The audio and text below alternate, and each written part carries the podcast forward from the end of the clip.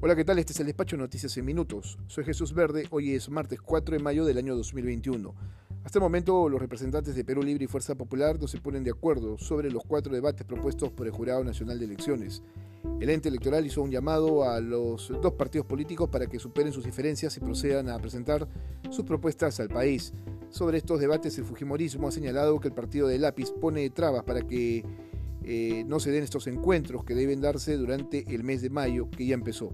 Pedro Castillo continúa con su campaña en provincias y señaló que no permitirá que su contrincante le ponga la agenda y agregó que no presentará un equipo técnico manchado de sangre y lleno de corruptos. Lo que se espera, señor, es que lo presente ya. En tanto, Keiko Fujimori suspendió perdón, sus actividades tras la confirmación de que su hermano eh, Kenji dio positivo a COVID-19. La líder de Fuerza Popular acudió a una clínica local para un descarte y aprovechó para decir que es un momento duro para su familia. Hace mucho tiempo que los candidatos a la presidencia no respetan las normas de bioseguridad.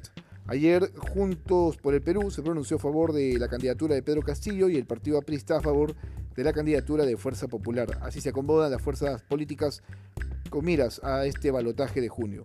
El gobierno de Francisco Sagasti hizo una variación al calendario de la vacunación tras un retraso en la entrega de vacunas Pfizer.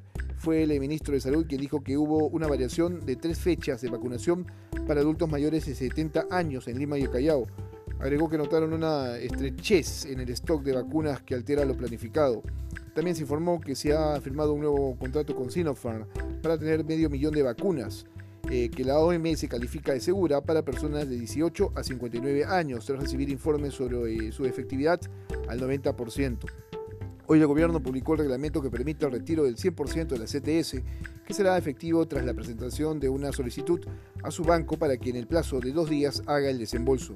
Finalmente, el ministro de Educación informó que solo el 1% de colegios inició clases presenciales, centros educativos que se encuentran en las zonas rurales a diferencia de las ubicadas en zonas urbanas donde las puertas continúan cerradas.